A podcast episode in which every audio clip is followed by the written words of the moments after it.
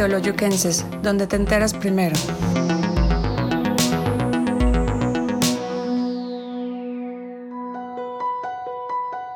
Detrás de cada mujer exitosa hay un sexto sentido que la acompaña. Quédate a descubrirlo con nosotras, aquí por Teoloyuquenses.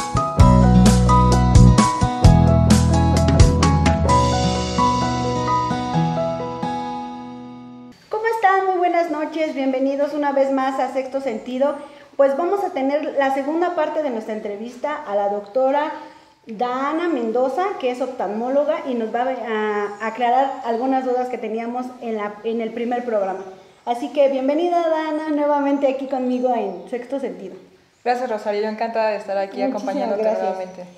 Dana, pues nos quedaron algunas dudas que quisiéramos este, acabar de plantear contigo y una de las importantes es, ¿cuándo hay que acudir a un oftalmólogo?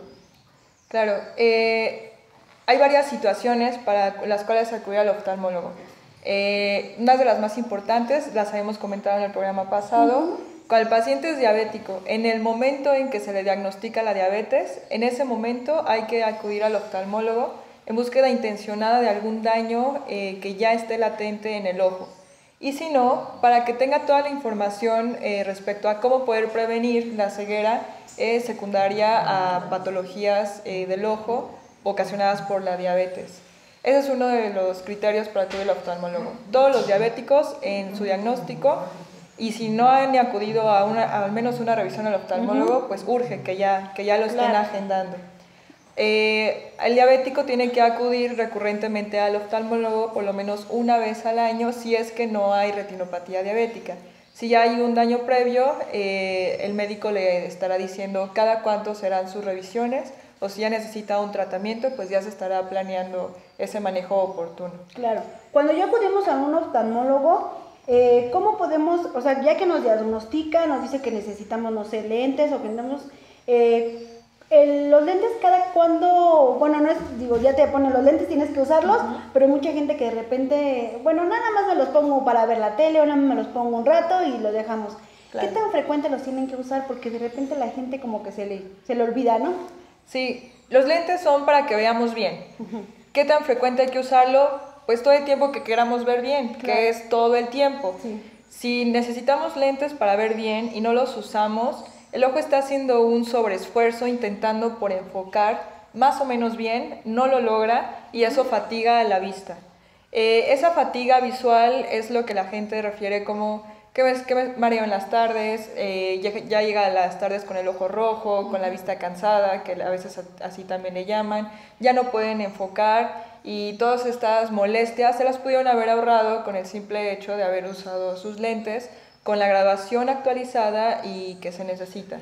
Esa graduación o refracción, eh, que es lo mismo, la puede hacer un licenciado en optometría bien capacitado o un médico oftalmólogo, solo la parte de la graduación. Si el licenciado en optometría distingue que no es un problema refractivo el del ojo, eh, que no es solamente que vea borroso y que con lentes se corrija, el licenciado en optometría eh, refiere al paciente a un oftalmólogo en búsqueda y un estudio más completo de toda la anatomía del ojo, del funcionamiento de cada una de las estructuras que compone el ojo, para detectar cuál es el problema y si hay una enfermedad se tenga que tratar. Entonces, eh, también todas aquellas personas que ya saben que necesitan lentes, se recomienda que al menos tengan una revisión del oftalmólogo para descartar que su problema visual sea únicamente por lentes y no una enfermedad como tal que esté desarrollándose en el ojo. Por ejemplo, existen enfermedades como el queratocono, que cada vez tiene más incidencia en nuestro país, el queratocono es una enfermedad que empieza a desarrollarse en la infancia o adolescencia. Es una degeneración progresiva de la córnea. La córnea debería tener un grosor y una curvatura regulares. Lo que ocurre en queratocono es que se empieza a adelgazar, a deformar, se le hace una ectasia, que es una especie de chipote, o le sale como un pico, va adquiriendo forma de un cono, de ahí el nombre de queratocono.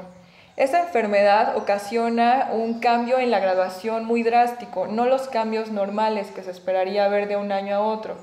Va cambiando, va aumentando el astigmatismo de forma severa y rápida el, eh, el astigmatismo también va incrementando este, bastante rápido, no son cambios normales en la graduación y eso debe alertar a los padres o a la misma persona o al optometrista que esté llevando el caso de los lentes de, de esa persona a definir que eso no es normal y ya necesita una atención médica. Ok, ¿cada cuándo eh, cambia una graduación? Cada seis meses o un año es normal el cambio de graduación en menos de media dioptría. Okay. Entonces, eh, estas medidas, el, el, licenciado en optometría que hace la prueba de lentes es capaz de reconocerla. Eh, si él nota cambios ya más drásticos, eh, debes, debe referir al paciente al oftalmólogo para descartar padecimientos como el que te comento del queratocono.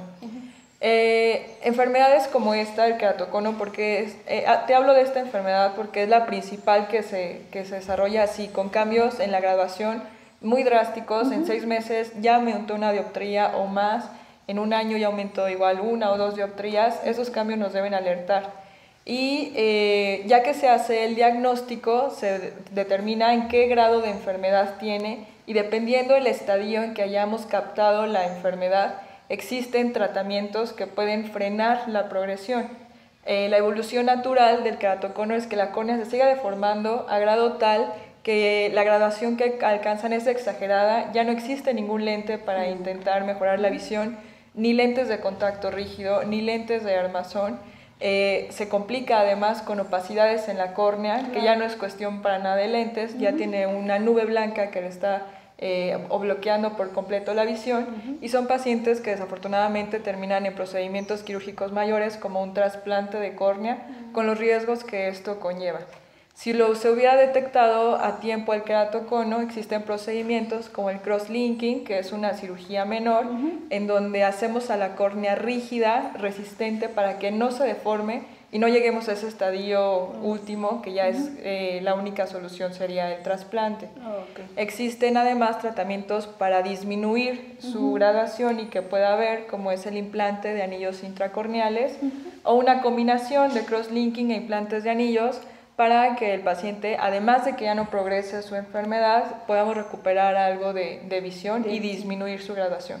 Todo depende de qué tan temprano se está detectando la enfermedad y eh, pues se nos van agotando ya las opciones este, conforme el paciente nos llega cada vez más grave. ¿no?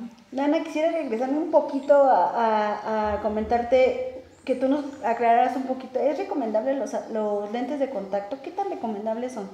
Los lentes de contacto eh, son una solución muy práctica y cómoda para mucha gente eh, porque se ve muy claro, inclusive más claro que lo, con los lentes de armazón. Eh, porque no trae ese lente estéticamente. A muchas personas no les gusta cómo se ven con los lentes, se les hacen sus ojos chiquitos o muy grandes y eh, buscan esta opción estética de, lente de contacto. Eh, no ves el borde del lente de armazón, entonces sí es muy práctico, es una, es una solución muy práctica o una alternativa al lente de armazón.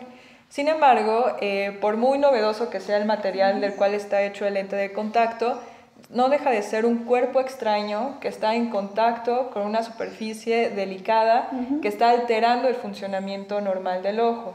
La superficie del ojo debe estar perfectamente humectada y se está nutriendo de oxígeno constantemente. Al tener un lente de contacto es una barrera a los nutrientes, a la humedad y al oxígeno y esto altera eh, pues los mecanismos de defensa de la superficie, hacen susceptible al ojo de infecciones eh, úlceras infecciosas tan graves que pueden llegar a perforar el ojo, perder la visión y hasta el órgano. Entonces no es algo inocuo usar un lente de contacto. Si los vas a usar porque por tus actividades has tomado esa decisión, hay reglas que debemos seguir. Son ocho horas al día máximo del uso de lentes de contacto y descansar dos días a la semana de lentes. No puedes dormir con lentes de contacto de ningún material, de ninguno, rígidos, blandos, silicón, hidrogel. No existe ningún material con el cual te puedas dormir con el lente puesto. De repente si te, te llegas y te dicen, ¿no? Este, lo puedes hacer, eh, puedes nadar, puedes este, dormirte, o, sea, todas esas cosas. Sí, eso es falso, eso es falso, inclusive algunas marcas como publicidad te los venden así, son lentes tan compatibles con la superficie que puedes dormir con ellos. Eso es falso, eso es falso, eh, justo cuando se empiezan a romper estas reglas, es cuando vienen las complicaciones y complicaciones graves que nos llega, el paciente llega a perder el ojo tal cual por una infección asociada al lente de contacto que son gravísimas. Entonces, si ya se tomó la decisión de usarlos es porque se va a hacer con responsabilidad, con mucha higiene.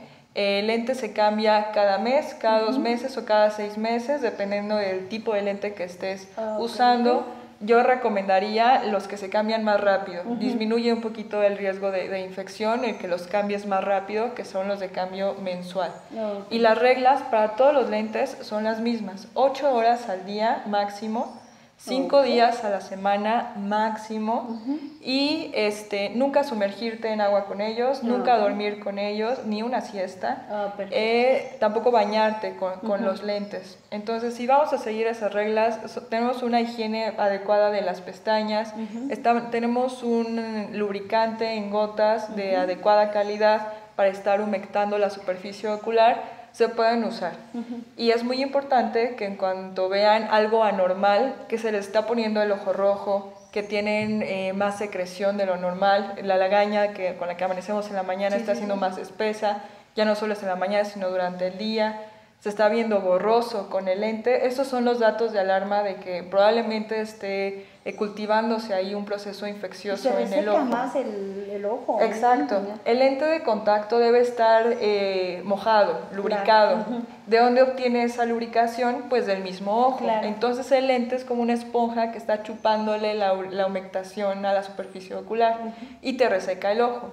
Si vas a usar lentes de contacto, necesitas añadir un lubricante extra que te ayude a no tener este problema. Ah, y ocurre también mucho cuando abusamos del tiempo. Es muy fácil caer en el abuso porque la persona se siente muy cómoda, le empieza a agarrar confianza y esa confianza es lo que nos lleva a, pues, a complicaciones, como son las infecciones, úlceras en la córnea, vascularización de la córnea, opacidades o la sequedad ocular. Okay. Hay algunas enfermedades que, que, requieren cirugía, que ya, digo, nos vamos al otro extremo, son más graves, tienen una, pues, digo, una problemática más extensa. ¿Cuáles serían esas enfermedades en las cuales necesitamos cirugía y cuál sería la más recomendable? Claro, hay padecimientos en los que la única solución es una cirugía, como es la catarata. La catarata se debe a muchas causas, la más común es la edad. En realidad la catarata es un envejecimiento natural del ojo, del cristalino, que es un lente intraocular natural que todos tenemos en medio del ojo. Como su nombre lo dice, es cristalino, debe ser transparente y por la edad se va opacando, se va haciendo café y eso nos impide ver a personas mayores con, con mayor frecuencia. La única forma de solucionar la catarata es con cirugía. Se extrae todo ese tejido opaco, se sustituye con un lente intraocular transparente nuevo que se queda ahí adentro del ojo para toda la vida. La catarata ya no vuelve a crecer, es un tejido que ya se removió. Y actualmente, con toda la tecnología que se ha desarrollado en especialidades médicas y en específico en la oftalmológica, ya es una cirugía muy segura. Eh, siempre y cuando también se haga el tratamiento en un paciente bien seleccionado, bien estudiado y en el tiempo adecuado. He visto muchas veces que tienen que ser candidatos a una cirugía. ¿Cómo saber si somos candidatos claro. a una cirugía? Cuando hablamos de candidatos a una cirugía, lo más comúnmente nos referimos a la cirugía para dejar de usar lentes. Ah, la cirugía para dejar de usar lentes es selectiva. Es una alternativa al lente de armazón o al lente de contacto. te, acabo de hablar de los riesgos tan, tan graves del lente de contacto entonces, si hay una dependencia muy grande a los lentes, resulta muy incómodo para el estilo de vida que llevamos actualmente. La persona quiere tomar esta alternativa de, operarse para no usar lentes, se tienen que hacer estudios para saber si es candidato o no. Es una cirugía electiva. Hay graduaciones de moderadas a altas que, que, si tú te pusieras en el papel de esa persona que depende totalmente del uso de lentes, que los comprendes, por qué buscan esta alternativa, por qué este, incluso deciden someterse a una cirugía quirúrgica con riesgos, riesgos bajos, pero no deja de ser una cirugía, eh, pues para tener una, una mayor libertad y mejorar su calidad de vida y es perfectamente válido siempre y cuando se haga con un profesional, un profesionista de la salud, un médico, la cirugía, eso creo que sí ya quedó claro, está 100% a cargo de médicos, oftalmólogos y algunos además con alta especialidad en córnea y cirugía refractiva, por ejemplo. Eh, la cirugía refractiva eh, convencional que conocemos para dejar de usar lentes es en la córnea y existen varias técnicas. LASIK, la más común, PRK, una más moderna que se llama SMILE.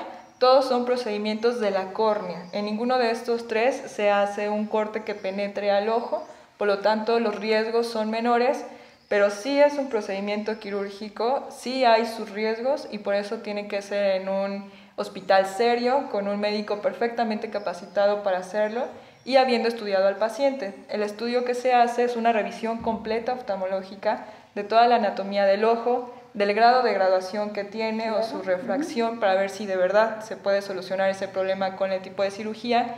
Y estudios de la córnea que se llama topografía corneal, hay aparatos especiales que nos dan detalles de la córnea, como es el grosor, la forma, y ahí vemos si el paciente es candidato o no. Muchas veces en promedio de, para hacer la cirugía tendríamos, no sé, no es a partir A partir de los 21 años. Ah, sí, 21 años es la edad legal mínima para poder realizar la cirugía en México. ok. Eh, se dice también que de repente cuando hemos visto, ¿no? De repente que la cirugía es muy fácil, que la cirugía dura muy poquito, que un ratito ya te vas a tu casa, cosas así. ¿Es verdad todo esto? La cirugía refractiva efectivamente es eh, rápida, en cuestión de 15-20 minutos ya estás operado de ambos ojos, es un procedimiento de la superficie en la córnea, no hay ningún corte penetrante, por lo tanto la recuperación sí es rápida. Dependiendo la técnica, es eh, en el ASIC, por ejemplo, la recuperación de la visión más rápida que en PRK. Esos ya son detalles que se afinarán en, la consulta con, con, el médico, pero en general sí es rápida la, la recuperación se requiere únicamente un reposo relativo, no se requieren estudios de sangre, la anestesia que se hace es en forma de gotas, por lo tanto es, es un procedimiento de invasión baja. Pero no es cualquier cosa. Sí, se, sí hay las complicaciones en un paciente que no era candidato y se ah, llegara a operar, las complicaciones son muy graves. Son muy graves, pueden llegar a perder la visión, perder el ojo por no, por no hacerlo en un lugar, este, en un lugar donde se tengan los permisos, con un médico que esté perfectamente capacitado de realizar. Claro. Entonces, eh, la, la, recomendación pues la, la, decide la persona dependiendo del grado de dependencia que tenga sus lentes, de, de, que quiera esa libertad y siempre que lo haga con un médico bien capacitado en un lugar certificado para realizarlo, adelante. Claro, okay. debemos estar muy al pendiente de, esto que nos comenta la Ana, porque de repente no nos damos este permiso, ¿no? El, el, estar investigando en dónde podemos hacer una buena cirugía, el doctor, todo esto, y como que corremos a lo primero que se nos pone eh, eh, a lo mejor en internet, ¿no? Este, sabemos también, Ana, que, que los problemas de salud ocular eh, últimamente han sido pues a la alta por el hecho de estar todo el tiempo en dispositivos eh, ahora tenemos que, con esto de la pandemia, tenemos que estar la escuela, el trabajo, todo es en, eh, por medio de las computadoras, de los dispositivos. ¿Cómo, ¿Cómo, has visto este incremento? ¿Cómo te ha tocado este incremento acerca de estos problemas de, de salud? Claro, es algo muy actual, es eh, algo que yo creo que ya todos en algún momento lo hemos experimentado, algún cansancio visual, el ojo rojo, la sensación de sequedad por estar mucho tiempo ante una pantalla electrónica. En esta pandemia que nos obligó a muchos a trabajar desde casa, eh, con más exposición a la computadora, todos los niños que están llevando sus clases en línea, eh, pues no es lo normal. Eh, el ojo humano evolucionó para ver de lejos y eventualmente enfocar la vista de cerca. Existe un músculo interno intraocular que se encarga de hacer este ajuste de cambiar el enfoque. El estar eh, forzando ese enfoque a una distancia más cercana agota. No, no deja una secuela visual permanente, afortunadamente, pero sí es muy incómodo. Ya de unas, después de unas horas de este trabajo con una, eh, un enfoque forzado, una distancia cercana, terminamos con todas estas molestias. El ojo rojo, este, lloroso, sensación como de basurita, ya no podemos enfocar ni de lejos ni de cerca, que hasta tenemos que parpadear porque ya no enfocamos. Eh, esto es por este sobreesfuerzo al que estamos llevando al ojo. Te digo, afortunadamente no deja una secuela permanente, pero sí hay que tomar medidas para no estar viviendo con estas, eh, con estas molestias. ¿Cuáles serían tus recomendaciones? Eh, por cada 20 minutos que llevemos enfocando la vista de cerca en la pantalla del celular, de la computadora, en la televisión o leyendo un libro, cada 20 minutos cerramos los ojos durante 20 segundos, contamos los 20 segundos y posteriormente vemos a algún objeto puesto a unos 6 metros de distancia durante otros 20 segundos. Es algo sencillísimo, son 40 segundos que nos, que nos quitamos un poquito de nuestro trabajo o de la actividad que estemos haciendo y nos ayuda a, a rehumectar los ojos, a descansar la vista, a quitar este espasmo que teníamos en el ojo por ver de cerca durante tanto tiempo. Eh, eso de entrada, y eso es una recomendación para todos, para niños, para adultos, para los que usan lentes, para los que no, para todos nos ayuda bastante a hacer estos descansos cada 20 minutos. Se le llama la regla de los 20-20-20. Cada 20 minutos cerramos ojos 20 segundos y luego vemos algún objeto lejano durante otros 20 segundos. Okay. Eh, esa es una de las recomendaciones. Sí. Si a pesar de esto persisten las molestias, porque estamos ante un franco exceso del uso de dispositivos eh, electrónicos, podemos acudir al oftalmólogo ya en búsqueda intencionada de algún otro factor, que ya tengamos un ojo seco, que no se soluciona únicamente con los descansos, que requiera algún lubricante intraocular si tiene alguna infección que, que, esté, que esté ahí cocinándose en el ojo, que se le tenga que dar un tratamiento oportuno, o si la persona no está con una graduación adecuada y, y, y eso es lo que resulta eh, en, en, esta incomodidad visual, pues que se haga una actualización en, en los lentes que, que, la persona necesita o cualquier otra alteración que se nos esté pasando que, que no sea lo normal. Con nuestros pequeñitos, eh, de repente, este, ahora vemos que hay lentes para la, para la protección de la luz azul. ¿Estos sí son recomendables? Sí, el filtro de la luz azul es, eh, es un filtro muy bueno. Eh, contiene también un antirreflejante que para las pantallas, este, este como hiperreflejo lo reduce y ayuda un poco a que no se agote tanto la, la visión. Pero se vendió mal la idea ah, de eso de la luz azul dañina. La luz azul dañina no existe. No hay ningún estudio científico serio que haya comprobado que la luz azul que emiten las pantallas haga un daño al funcionamiento o a la anatomía de la retina. Eso es falso. Sin embargo, sí es un buen filtro, sí, eh, este, disminuye este exceso de brillo y contribuye con que no haya tanta fatiga visual. Pero esta idea de que la luz mala te hace daño, este, daña tu retina, es falso, es falso. Ah, Qué bueno que nos aclaras y pues hemos llegado al final de nuestra emisión. Dana, te agradezco muchísimo porque nos aclaraste bastantes dudas y pues te invito, eh, no sé, más adelante si gustas acompañarnos en otro programa más. Y pues muchísimas gracias por acompañarme, por dar esta información. Recuerden que tenemos que tener esta apertura de de cuidar nuestra salud, ahora igual la visual, porque es una de las cosas más importantes que tenemos, una buena visión es importante.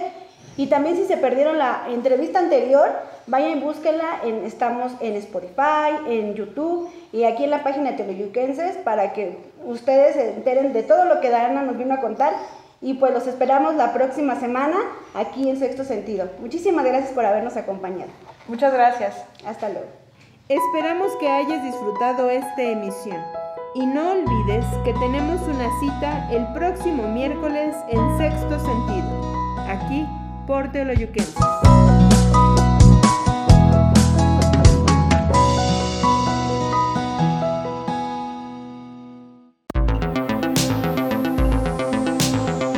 Teoloyuquenses, donde te enteras primero.